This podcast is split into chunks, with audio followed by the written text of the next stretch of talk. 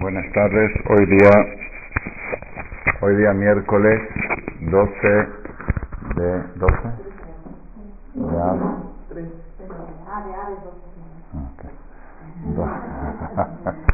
12 de Av 5768 y 13 de agosto del 08. La charla hoy va a ser un poco breve porque tengo que asistir a un Brit Milá. Vamos a hacer una conferencia de duración de media hora.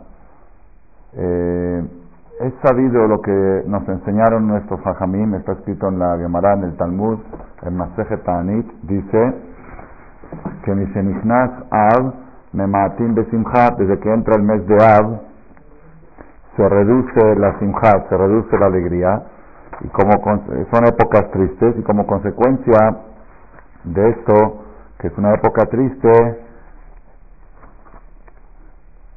como consecuencia de esto, eh, hay varias salahot que ya hemos cumplido y una de las cosas que recomienda el Talmud en Maseje Tanit, en el Tratado de Tanit, hoja 29, columna 2, dice el Talmud que por eso un Israel que tiene un juicio con un goy, algún pleito que quiere despedir a una Ijide o un Ijir o un juicio, cualquier tipo de juicio, que lo postergue, que no lo haga en el mes de Av, dice el Talmud, que no lo haga en el mes de Adar y si, quiere, y si tiene para escoger un mes, que escoja el mes de Adar.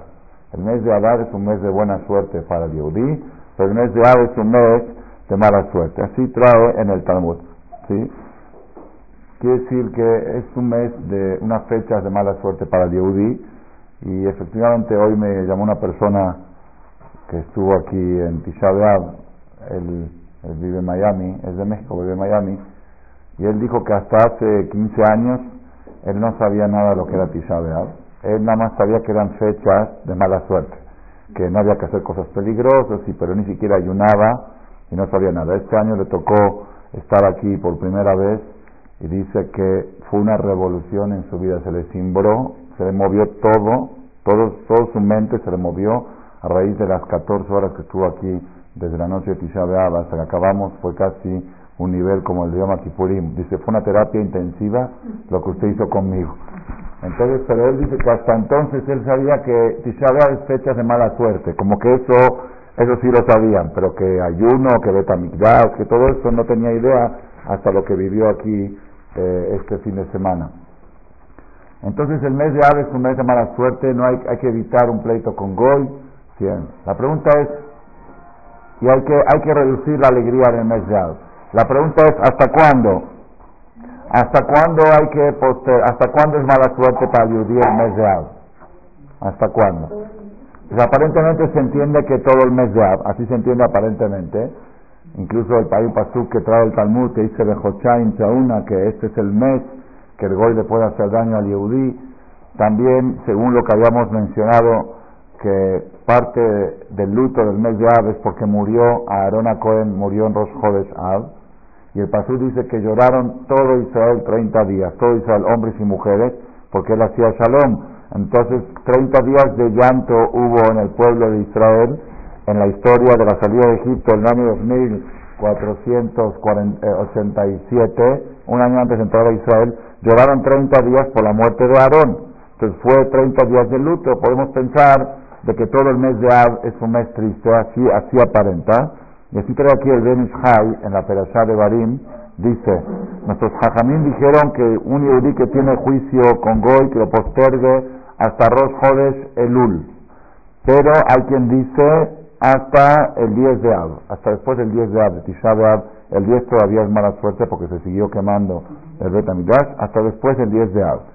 Dice acá el Ben Ishai que esta opinión es la correcta, es la correcta, porque no necesita la persona sentir mala suerte hasta dos de Elul, sino hasta después del 10 de Av. Es la época de peligro, de tristeza, pero después del 10 de Av ya no. Ubifrat, y especialmente, Kibetet Vav de Av Simcha, porque el día de Tu Av, el día 15 de Av, es un día que hay que hacer fiesta. Mi Peneshesh Ilui la Shejina, porque ese día la Shejina, la presencia de Dios, se eleva a un nivel más alto. Entonces, como está escrito en el Zohar Kadosh, fuente de la Kabbalah, sección 2, hoja 195, dice el Benishai, Entonces, ya que ese día de Tu hay una elevación especial para la Shejinah, ya que se elevó ya no vuelve a bajar. Probablemente originalmente el mes de Ab todo sería, todo fuera negativo, por lo que mencionamos antes de que murió Aarón y todo eso. Pero por ser que ese día hubo una superación para la Shejinah, una elevación, ya que ese día es un día de alegría, ya que entra la alegría ya no baja la alegría, ya la alegría queda, ¿sí? así trae el Benishai. Entonces, ahorita, ahorita vamos a ver, la Shejinah está en Galut, la Shejinah no es Hashem, es la presencia de Hashem, es algo de un derivado de Hashem. Desde que se destruyó el Betamikdash, la Shejinah está en Galut, está en exilio por todas partes, está así, así hay expresión en el Zohar, está envuelta en tierra, en polvo, sucia, como la Shejinah es como, ¿sí? entonces cuando se eleva la Shejinah es cuando hay alegría en el pueblo de Israel, y el día de Tubá hay elevación para la Shejinah, y ya que se eleva, no vuelve a bajar. Entonces, Ben Ishai y Abi Yosef Haim de Bagdad, que estuvo hace como 100 años, él, su opinión es que la mala suerte, la mala vibra termina el 10 de Ab y a más tardar el 15. A más tardar el 15, que este año va a tocar el Shabbat, va a tocar Tubar, seguramente tiene doble fuerza. Shabbat junto con Tubar tiene doble fuerza. Entonces vamos a ver por qué, por qué el, el, eh, el Benish sostiene de que hasta el día 10 de Ab. ¿Por qué? Porque todos sabemos que a partir del 10 de Ab es Nahamu. Nahamu, nuestras abuelitas hablaban mucho de Nahamu, aunque no sabían ni leer, ni leer ni escribir, pero nuestras abuelitas nos enseñaron que es Nahamu. Desde ya, desde el, desde el, domingo en la tarde, el 9 en la tarde, ya algunos acostumbraban a trapear la casa, algunos, hay todo tipo de costumbres, porque ya entra Nahamu, incluso en el templo leímos en Minja, leímos Nahamu, Nahamu quiere decir consuelen. Y este Shabbat, que vamos, Shabbat posterior a Tisha B'Av, es Shabbat Nahamu, Shabbat de consuelo. Este, por coincidencia, este año tocó que Shabbat Nahamu y Tu B'Av caen juntos. Pues normalmente no, normalmente Shabbat Nahamu cae antes de Tu B'Av, porque Tisha B'Av cae entre semanas y Shabbat Nahamu, y no solamente Shabbat Nahamu, sino siete Shabbat. Después de Tisha B'Av, son siete Shabbat de consuelo. ¿Qué, es Shabbat de consuelo? Todas las Aftarot, todas las partes proféticas que se leen terminando la Torah, todas son de consuelo. Del profeta Isaías, todas. Eh, la, la, bandera de todas es este Shabbat vamos a leer. Nahamu, Nahamu, Ami. Consuélense, consuélense mi pueblo. Yomar lo que dice Boreolam. Nahamu, Nahamu, Ami, lo que Shabbat, Nahamu. Mi mamá, Shetijie, dice que nunca se olvida que el primer año de casada, el Shabbat Nahamu, llega, eran épocas de, en Argentina estamos hablando de mucha carencia económica. Mis papás vivían en un departamento compartido con otras parejas porque no había dinero para pagar la renta. Era en tiempos de antes una cocina compartida y todo, era muy precario todo, todo el sistema.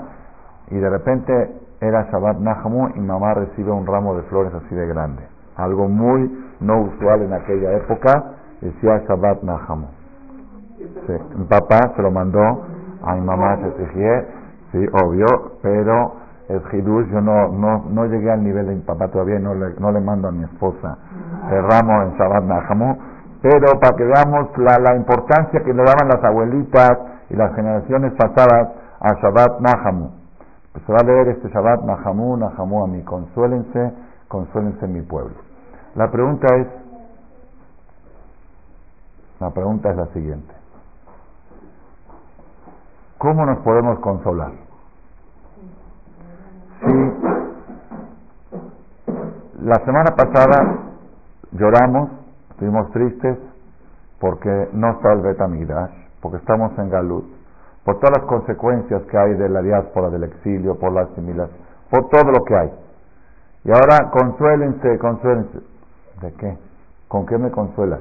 La Gemara dice, por ejemplo, que cuando, cuando hay un luto en la familia, una familia que padeció un, un fallecimiento, si nace un bebé en esta familia, quien sea de la familia, si nace un bebé en la semana de luto, en los 30 días o en el año, ni trapea con la mispaja. Eso es consuelo para toda la familia, se curó toda la familia. Así está en el Talmud. Entonces, eso se entiende porque falleció alguien y nació alguien si hay una cosa, aunque no es lo mismo, sigue siendo la pérdida, pérdida, pero ¿qué pasa? Faltó una vida, vino otra vida. ¿Ok? Es algo que se entiende.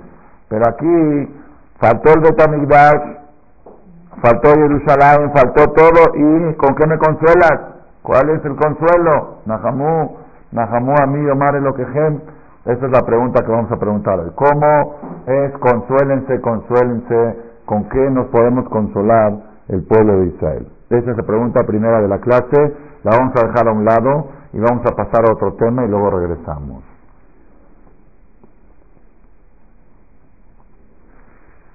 ¿Qué es el Tu el 15 de Av? El 15 de Av, se van ustedes a impresionar lo que van a escuchar ahora, el Talmud en Masejet Tanit, quiero que apunten la referencia porque luego algunos no creen, dicen, no, esas cosas son inventadas, las trajeron los argentinos desde que llegaron. Apunten, apunten y chequen la referencia después. Si cada cosa nueva que aprenden dice eso es de los argentinos, ¿ok? Entonces, para que no digan, esto es de, no es de Argentina, es de Irak, porque el Talmud es de Babel, ¿ok? Lo trajimos de Irak. Talmud Babli es en Babel, en Irak, ¿ok? De hace dos mil años. Ok. Nahamu, Nahamu a mis hermanos.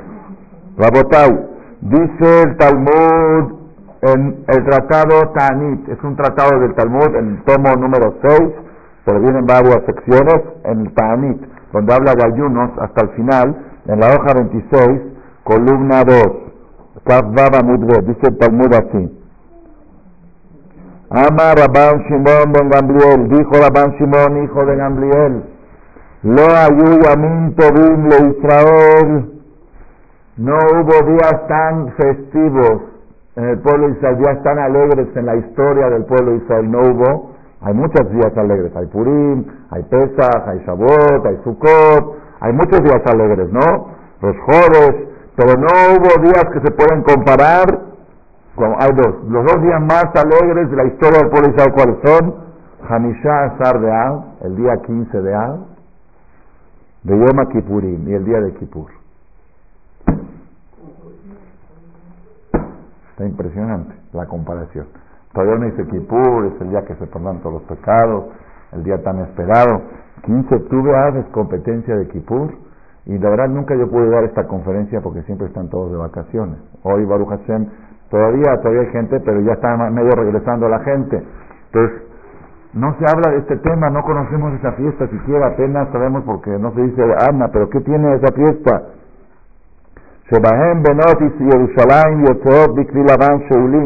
Las niñas, las mujercitas, las jovencitas, las vírgenes de Jerusalén salían el día de 15 de Av a buscar novios y todas se vestían ropas prestadas, nadie se ponía un vestido propio. Nadie se vestía un vestido propio. ¿Por qué? Para no avergonzar a la que no tiene dinero para comprarse uno de Tommy.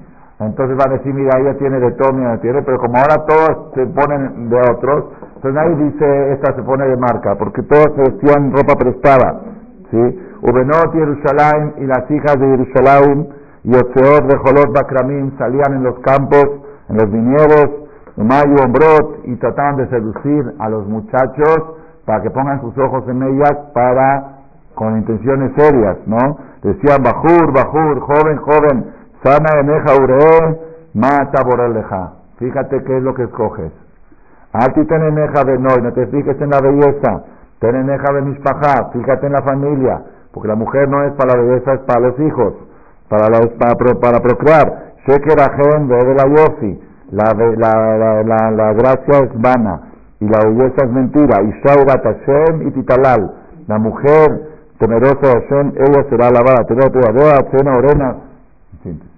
Ese era el día de 15 de, 15 de Ab, Talmud, hoja 26, columna 2, Tamaseje Tani, Tratado de Tani. Entonces, el día 15 de Ab y el día de Kippur. Yo creo que el día de Kippur es terminando Kippur, de ahí, de ahí inventaron el baile de Kippur, no tiene nada que ver, ¿no? No, ah, claro, claro, en la época del Betamigdash, claro que sí, claro. claro. si lo hacían de la manera seria, se ve que sí. Está un poco, sí está un poco raro, sí, la manera como se hacía en Shidujim, pero estamos hablando en el tiempo de que habían millones de muchachos y millones de muchachas, y era una oportunidad para que se conozcan kasher, sin baile, sin música, sin tocar, ¿sí? Cero kilómetros de mujeres vírgenes de agencia, no de, no de tianguis, no de tianguis. Si no manoseadas, no, no manoseadas, ni siquiera que están puestas en exhibición, porque estos ya bajan de precio. La camioneta cero kilómetros, no la, no la de exhibición. ¿No la, la de No, no, no, no, no, no, no, no, no, no, no, no, no, no, no, no, espérese, espérese.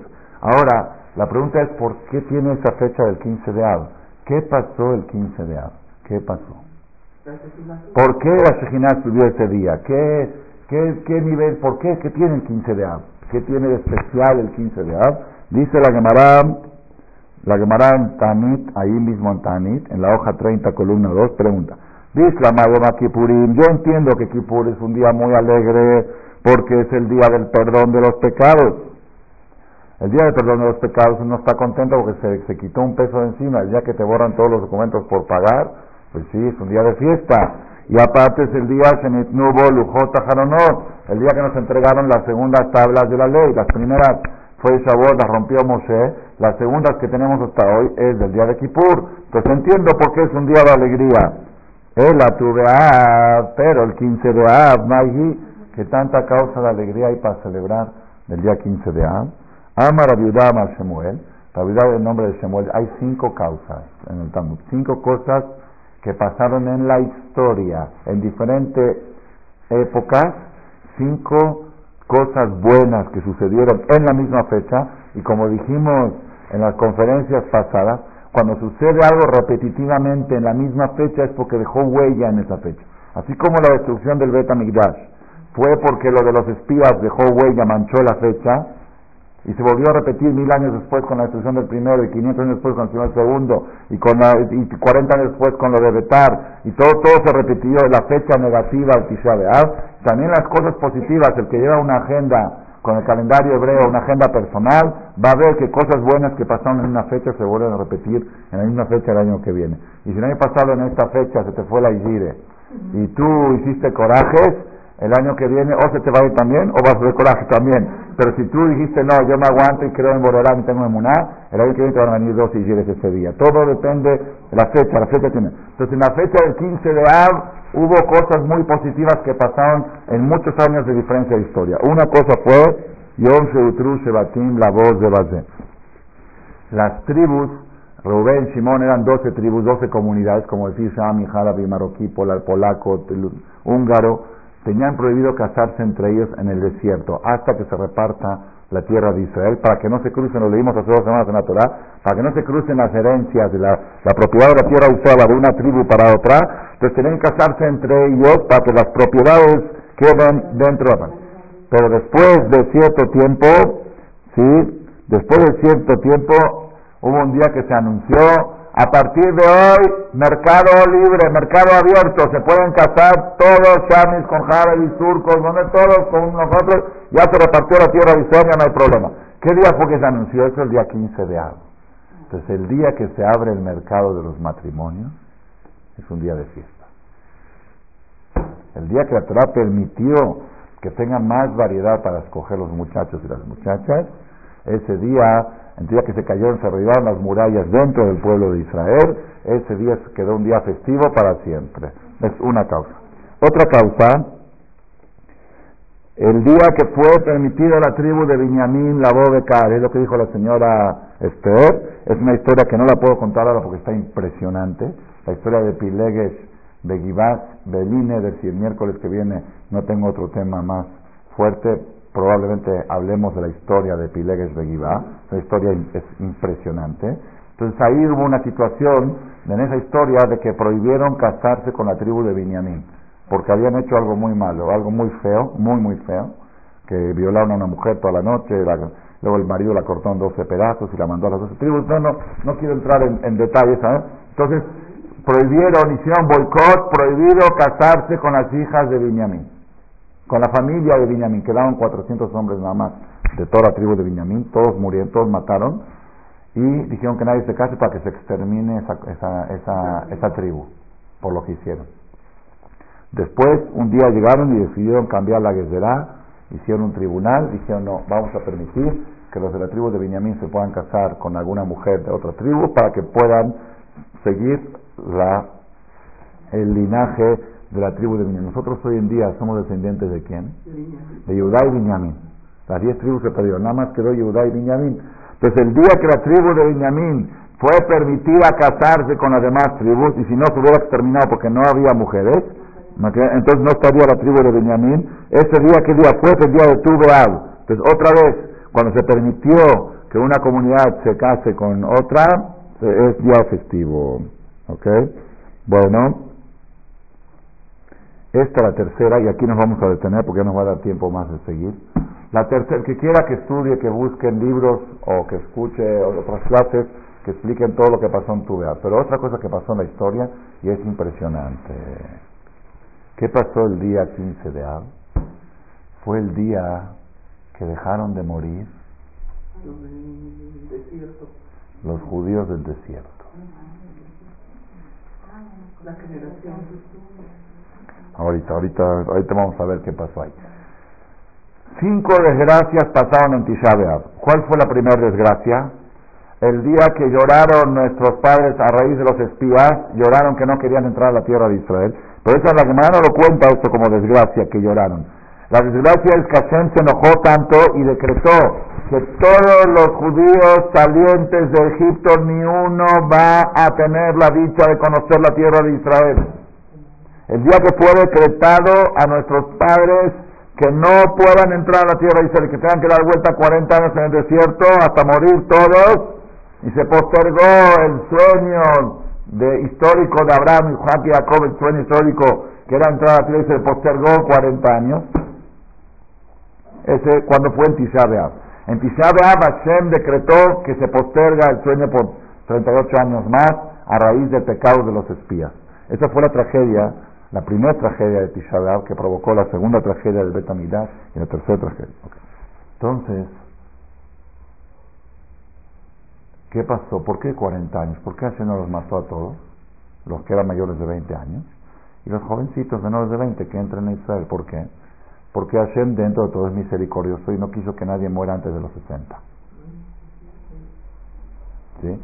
Entonces, los que salieron de Mitzrayim que tenían 20, entonces iban muriendo cada año, y así salió que nadie murió menos de 60 años. Pero en esos tiempos no había pasaportes, no había tanto control de natalidad, no sabían exactamente cuántos años tiene igual sus abuelitos. O sea, yo no sé, yo nací antes de la guerra del 14, después de la guerra del... No sabían cuántos años tenían. Entonces igual pasó en el desierto, como no había computadoras, no había control tanto de fechas, entonces no sabían las edades. Entonces, ¿qué, qué hacían? Cada, a ver, estamos hablando de 600 mil judíos que tienen que morir en 40 años, ¿cuántos son por año? aproximadamente 15 mil. 15 por 40 es un poquito más. 15 mil plus. Que tienen que morir cada año 15 mil.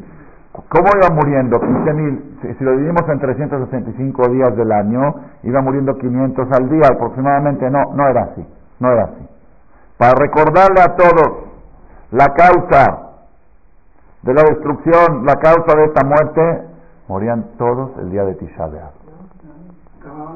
El día de Tisha B'Av Decía Moshe Rabenu, así trae aquí Rashi trae el Talmud, decía Moshe Rabenu, en la víspera de Tisha B'Av decía, todos que vayan y que caben su fosa, todos, 600 mil fosas cavaban, cada quien cavaba la suya, ¿no? Si, no, ¿quién va a enterrar a 15 mil personas? Cada quien que cabe su fosa, cavaban sus fosas y se acostaban a dormir en sus pozos. En la mañana del 10 de Av se levantaba, Moshe Rabbeinu sacaba la mano y decía, que se separen los vivos de los muertos. Entonces 15 mil quedaban muertos, se les echaba tierra y 585 mil vivos. Al otro año 570 mil, otro año 555. Y así cada año y año era el proceso, todo eso cuando pasaba en Tisha y efectivamente 40 años fue Tisha un día de luto para muchas familias. Era el día de 15.000 muertes en el pueblo de Israel, para recordar que se está muriendo por lo que pasó el año pasado en esta fecha. ¿Está bien? ¿Estamos de acuerdo?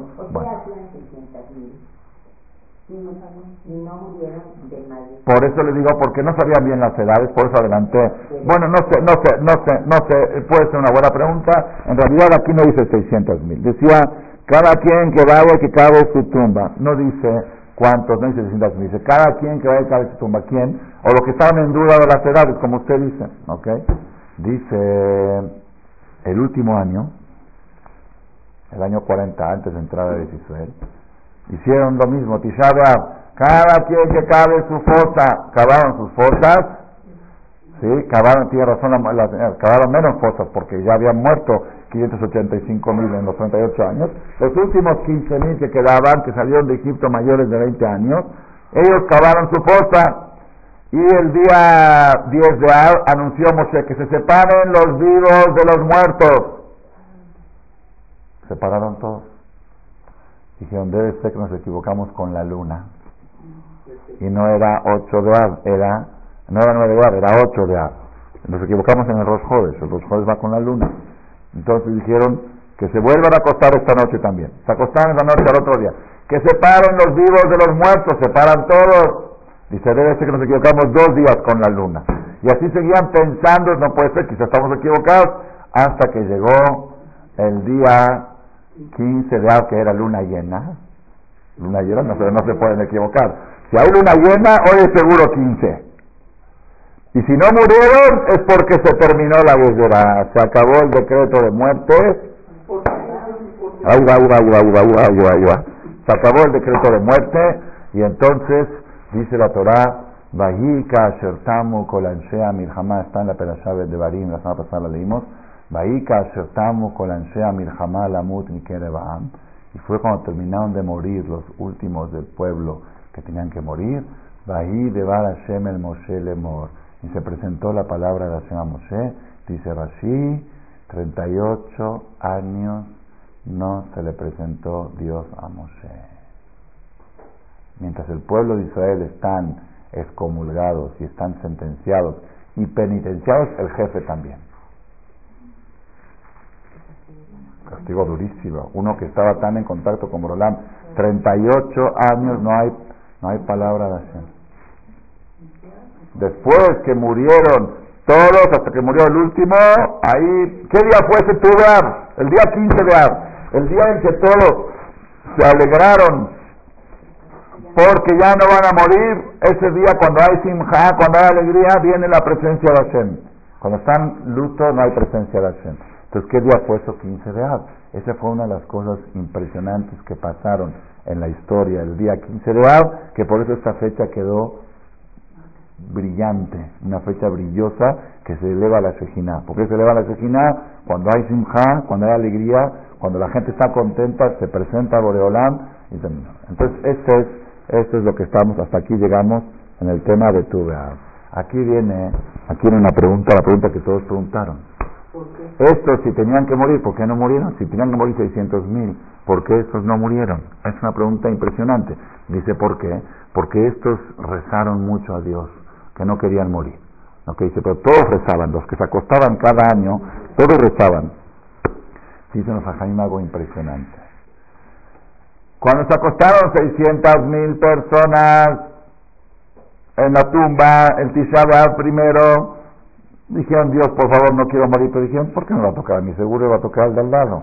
Si hay 580, al otro año 585 mil, ¿por qué no va a tocar a mí? Va a tocar a los al lado. Sí, seguro, lado, seguro lado. Incluso el año pasado que eran 30 mil. Digo, ¿por qué yo? el otro. ¿Por qué yo? A mí, ¿yo qué hice? ¿Por qué yo? Pero cuando ya no queda otra alternativa, el único que queda para morir eres tú. Entonces ahí, ahí, ¿cómo rezaron? ¿Cómo rezaron? Uy, ya sabían que era su último rezo de su vida, ya sabían que no hay salvación. Por favor, Moreolán por favor, Borolán, sálvanos, por favor, Borolán, apiádate de nosotros, vamos a hacerte su base de mar, sabiendo que dan, es una muerte segura. Se están viendo cada año que mueren 15 mil y quedan los últimos 15. Este rezo de todo corazón cambió la guerrera. Cambió la guerrera. La Gemara dice Masejet Rosa Shana, y esta me la dijo el Rabades en la noche del viernes a la noche en su casa cuando tuve de Jut en el último viaje que hice hace dos meses en la mesa de Shabbat, no sé por qué me sacó esta Gemara, no sé, no sé, no entendí bien qué quiso decirme, pero me dijo, para mí esta es la Gemara más básica para la vida del día a día. Así me dijo Rab, no sé por qué lo vio él tan revolucionario, pero lo voy a leer lo que dice el Talmud. en Masejet Rosh Hashanah, hoja 18, columna 1, dice así. Allá Rabbi Meir Omer, Rabbi Meir decía, en el segundo renglón, tercer renglón, Shenaim Shealu la mitad, dos personas que subieron a la cama con una enfermedad. Dejo Leam Sharrei, tienen el mismo diagnóstico, exacto. Dejen Shnaim Shealu la Garbom Lidon, o dos personas que subieron a la horca porque ya estaban sentenciados con pena de muerte en los tiempos que se aplicaba en el gobierno. De Dinam Shabei, tenían la misma sentencia por la misma falta, los dos estaban sentenciados a ahorcar. De Yarad desde lo Yarad. Uno bajó de la enfermedad, y sí se curó, y otro no se curó. De Nitzal desde lo Nitzal. Uno se salvó de la horca y otro no se salvó de la horca. Mi más de Yarad desde lo Yarad. ¿Por qué uno se curó de la enfermedad y el otro no? Si el diagnóstico era exactamente el mismo. ¿Por qué uno se salvó de la horca y otro no se salvó si la sentencia era exactamente la misma? Zei Palel de Zei Palel Velonana. Porque uno rezó y le respondieron a su rezo, los dos rezaron. El enfermo reza y el que está en la horca reza, los dos rezaron. Uno rezó y Dios le contestó, le dijo sí, y otro rezó y Dios le dijo no. Y pregunta la madre, ¿por qué? Mi prima de mamá de ¿por qué a uno le contestaron que sí y a otro le contestaron que no? Ve palel tefilá na na. Uno rezó un rezo íntegro, Shelema, y fue respondido que sí, y otro rezó un rezo no íntegro, no muy íntegro, y por eso no le respondieron, su rezo no llegó. Dice Rashi, así me trajo grabados en la mesa de Shabbat, dice Rashi que es tefilá Shelema. ¿Qué quiere decir una tefilá completa? Tefilá Shelema mitkaven, con kavana. Uno hizo tefilá con Kavaná, bajó de la horca, bajó de la enfermedad. Otro tefilá de él fue sin Kavaná. No entendí bien lo que me quiso decir el Rabades, pero me dijo así. Dijo, vemos de acá que la persona que no se educa a rezar con Kavaná puede estar en la, punta de la horca o de la, muerte y tampoco, como no tiene la concentración, no está educado a concentrarse, a, a elevar su mente y comunicarse con Hashem, entonces le va a costar trabajo aún en estas situaciones. De todos modos, esto es lo que queremos relacionar con el tema de Tuga. El día 15 de Av, los últimos 15.000 o 16.000 que se acostaron, ellos sabían que ya estaban en la punta de la horca, estaban en la punta, ¿eh? Y ellos sí hicieron tefilar Shelema y tenían que cambio. Rabotay, ¿qué quiere llegar de todo esto?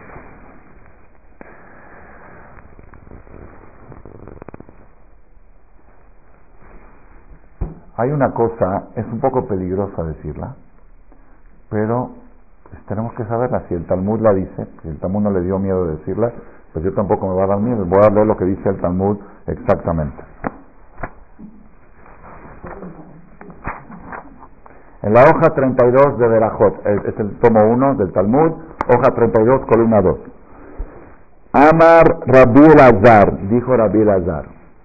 Gedolat tefilat yoter mina korbanot.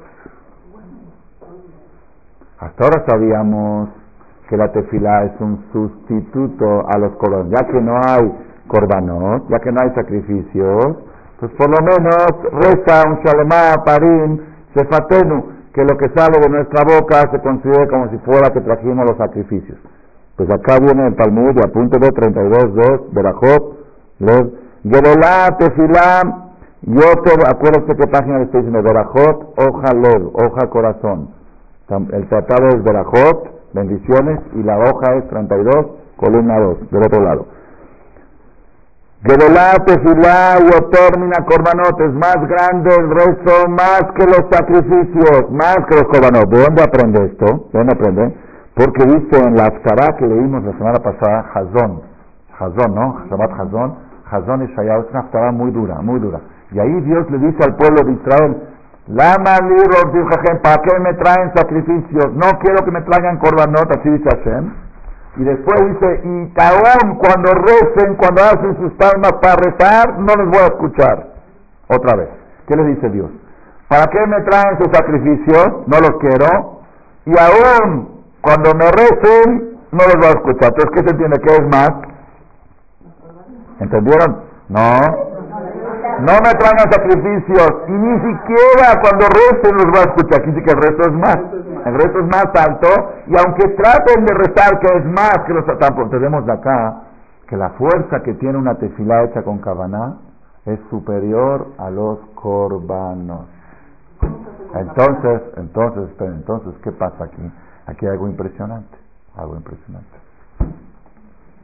Algo impresionante. ¿Para qué queremos el Betamigdash? Nosotros decimos, ir a Tzomi lefaneja Hashem Eloqueno Eloquea Boteno en la tefilá de Musaf, de Roshaná, de Kippur, de Shabbat, de los Jodes. Daleno de Simjale Arcenu, que nos subas con alegría a nuestra tierra, de Titaeno Bibuleno, ¿para qué? De Sham Naasel lefaneja et Corbenot, Joboteno, para que ahí podamos traer el Corbán de la mañana, el Corbán de la tarde, el Corbán Musaf, todo lo que queremos del Bet Amigdash es el acercamiento que venía a través de los Korbanot. Si viene el Talmud y te dice que hay algo superior a los Korbanot, ¿qué es, qué es la tefilá? Nahamu, Nahamu, mí Omar lo que Viene Dios, te dice después de Tishabea, consuélate, porque tienes algo, tienes el bebé, el baby. Como dijimos que murió alguien, pero nació, cuando muere alguien mayor y nace un niño, no dijimos que es consuelo, pero dijimos que no es tanto porque el otro era, pero en realidad es más consuelo, porque murió alguien que le quedaban 20 años para vivir y nació que le quedan 120. Si en realidad el consuelo es superior al, luto, porque el que murió algún día iba a morir, le quedaban, ¿cuántos años le quedaban para vivir? No sé, 10, 20, 30, los años que le quedaban para vivir. Pero este niño tiene 120 años nuevos. Se fueron 20 años de vida y nacieron, vinieron 120. Viene, dice Hashem, Nahamu, después de Tishabal, consuélense. ¿Saben por qué? Porque tienen la perashá que sigue a, a siempre, siempre, siempre. No hay, es algo que porque estoy haciendo ahora los libros, son que poner en el calendario. Nunca falla esto, siempre Devarim es antes de Tisha y Baet Hanan es después de Tisha ¿Qué es Baet Hanan? No, no, Nahamu es consuelo. Baet Hanan el Hashem dijo, Moshe, yo le recé a Dios le recé a Dios que me deje entrar a la tierra de Israel. Moshe le rezó. ¿Cuántos rezos rezó? 515 rezos, lo que suma la palabra Baet Hanan. Y lo que suma la palabra Tefilá. Y lo que suma la palabra Shira. Todo eso suma 515. 515 rezos rezó Moshe para que Hashem lo deje entrar a Israel. ¿Y qué le dijo Hashem? No, eso. No le dijo que no. Dijo, no vuelvas a rezar. Ah, eso, eso ahorita lo vamos a ver si nos da tiempo, vamos a decir. 515 rezos, ¿pero qué le dijo a Hashem? No le dijo a Hashem, este, no, no le dijo no. Le dijo, deja de rezar. Porque si rezaba, ya ni Dios se la podía negar. ¿Están escuchando? Y eso cuando viene después de Tisha ese es el Nahamu, ese es el consuelo de la destrucción del Betanillah. El consuelo de la destrucción es que tienes algo que es más poderoso que los corbanot. Nada más el problema cuál es. Entonces, ¿por qué lloramos? ¿Entendés? Porque ¿cuántos judíos rezan? Pocos. Porcentajes pequeños. Y de los que rezan, ¿cuántos con cabana? Yo me incluyo en los que no. Me pongo, me pongo afuera. ¿Cuántos con cabana? Es muy difícil rezar con cámara porque siempre venimos, empezamos a rezar en la mitad de una llamada telefónica y que llegó esto y luego tenemos otro pendiente y estamos pensando en el pendiente que tenemos que hacer acabando de rezar. Entonces cuesta mucho trabajo lograr ese nivel de que un rezo supere a los Corban, pero en potencia lo tienes. En potencia, si tú quieres, puedes llegar arriba del Beta Migdash. Beta Migdash es Korbanot, un nivel más alto es Tefilá. Por eso después de Tishabá viene Baet Hanan. Ese es Nahamu, Nahamu Ami. Nahamu, Nahamu, Amén. Consuélense mi pueblo. Y lo que preguntó la señora aquí es una pregunta interesante. Yo de chiquito cuando me decían que Moshe rezó 515, yo que me imaginaba que era como un niño dice, papá dame, papá dame, papá dame, y papá dice, no, papá dame, papá. Ya, ¿cuánto puede uno? No, ni, un niño muy terco no pide 515 veces. Entonces, ¿cómo Moshe dice, no, no, el, ben, el, el Penei si quieren también regístrenlo. El Penei Yoshua en la Masejet Berajot, hoja 30, columna 2, donde la Gemara dice eso de los 515, donde el Talmud trae que fueron 515 tefilot, el Peneo ahí, Peneo es un comentarista de hace 300 años, dice un hidush muy grande. ¿Cuál es el hidush que dice? Dice así, que no crean que Moshe Rabbeinu rezó, ¿por qué 515? ¿Por qué no 514? ¿Por qué no? no crean que rezó, dame, dame, no, no, no fue así la cosa sino él hace el cálculo que la fecha que Moshe empezó a rezar, a pedir, fue después de la guerra que ganó con Og Melech Al final de los tiempos hubo una guerra que Moshe, Sijón y Og, entonces Moshe pensó, ya que logré derrotar a estos dos gigantes y empezar la conquista, porque esa parte ya quedó anexada a la tierra de Israel, entonces quizá, y ya repartió esa herencia a las tribus de, entonces dijo, entonces quizá ya se quitó el decreto, quizá ya, eh, ya, ya, fue, ya, empecé a conquistar, ya empecé, ya empecé, dejen, voy a seguir. Dijo, Dios, voy a seguir, le dijo, no, ahí empezó a rezar. ¿Cuándo fue esto? El Peneo Shua hace el cálculo, que fue el último Tubeab, así sabe, según las cuentas de la muerte de Aarón y de la guerra de Sijón, como viene cronológicamente en la Torá, sale que la fecha fue el día 15 de Ab, cuando empezó Moshe a rezarle a Dios que quiere entrar a la tierra de Israel. ¿okay? Y él hace la cuenta que desde Tuba hasta que falleció Moshe son justo seis meses y pico.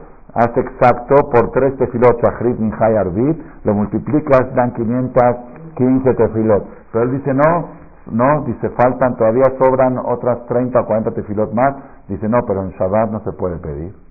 Entonces quita los sabatot de esas, entre esas fechas y le da la cuenta exactísima. 515 Shachrit, Minja y Arbit, Moshe Rabbeinu, se paraba de decir Shachrit y en la mitad del Shachrit decía, por favor Dios, no vas, no vas a dejar entrar a Israel. En Minja, por favor Dios, no vas a dejar entrar a Israel. En Arbit, por favor Dios, otra vez mañana en Shachrit. En Minja, en Arbit, en Shachrit, en Minja, en Arbit. Así son 515 tefilot que hizo Moshe Rabenu durante seis meses últimos de su vida. ¿Y cuando empezaron? En Tubeab. Entonces miren cómo se entrelazó todo. Tisha es el día de luto. ¿Por qué? Porque se destruyó el Betamigdash. ¿Cómo empezó ese luto? Porque lloraron por la que iba a Israel. ¿Y qué pasó? Se morían cada año. En Tubeab dejaron de morir, ¿ok? Después, en Tubeab, Moshe Rabenu empezó a rezar. Ahora, la perashá que viene después de Tisha es la que Moshe Rabbeinu rezó, Hanan entonces coinciden, ¿ok? ¿Y cuál es el consuelo? El consuelo es el hidush mío de este año. El consuelo es que tienes algo que vale más que el Bet Amigdash. La fuerza de comunicarte con Dios a través de la tefilá. Y para que vean que los últimos 15.000 que se acostaron, ellos la libraron. ¿Por qué la libraron? Porque ellos sabían que, ah, que van a una muerte segura. No tenían, nosotros cuando rezamos a Dios, ¿cómo rezamos? Decimos, bueno, Diosito, yo sé que la muerte de todos modos va a venir el lunes, todos echan la mano, por si te pido, por si, por si se le ocurre, no, rezamos a Dios por si. Muchas veces nuestro rezo, no decimos, Dios estoy en tus manos, Hashem. Si tú no, ¿ah? No, no, pero no solamente eso, digo un ejemplo. Nosotros, como que estamos confiados que tenemos nuestra cuenta bancaria, nuestra muchacha de confianza, nuestra chapa que cierra bien la casa, un sistema de seguridad de alarma. Tenemos, pero igual, Diosito, tú también, ya sé que tú también me tienes que echar la mano. ¿Echar la mano? Echar la mano, pues no, a veces te la echa, a veces no. Pero aquel que dice, la Igire ya me avisó que no va a venir. La cuenta bancaria me la congelaron, me la bloquearon. La tarjeta me la bloquearon. La chapa de mi casa no sirve, los sistemas de alarma no funcionan. Estoy en tus manos así sentirse todos los días. Eso es tefilá shelema, eso es una tefilá completa y ese es el sustituto, no sustituto al betamidash, es nivel superior. Y eso es Nahamu, Nahamu a mí, consuélense, murió un adulto y nació un bebé. Sí, falleció el Betamigdash, pero la tefilá que aparentemente es un baby, pero tiene 120 años para vivir, tiene más fuerza que el que falleció. Eso es lo que tenemos que nosotros tomar unos días después de Tisha B'Av, que Hashem Baraj nos ayude, nos dé el zehut de poder concentrarnos en él. Por dos causas lloramos del Betamidad. Una por tantos judíos que no saben este secreto y que no escuchan esta conferencia. Y dos, porque también los que sabemos, a raíz de la destrucción del Betamidad y de tanta mugre que hay en el mundo, nos cuesta trabajo hacer tefilá con cabana. Entonces, eso también es la causa para llorar por el Betamigdash. Porque si pudiéramos hacer tefilá con Kavaná, no necesitaríamos el Betamigdash. Pero eso mismo, la falta del Betamigdash empaña nuestra mente y no nos deja concentrarnos. Pero si logramos nosotros, con un poco de voluntad y de preparación y de inspiración y de pureza y de todo tipo de, cosas alrededor, de hacer una tefilá concentrada, en ese momento estamos por encima del Betamigdash. Y eso es Nahamu, Nahamu a mí, más de lo que sea. ¿Cómo le va a poner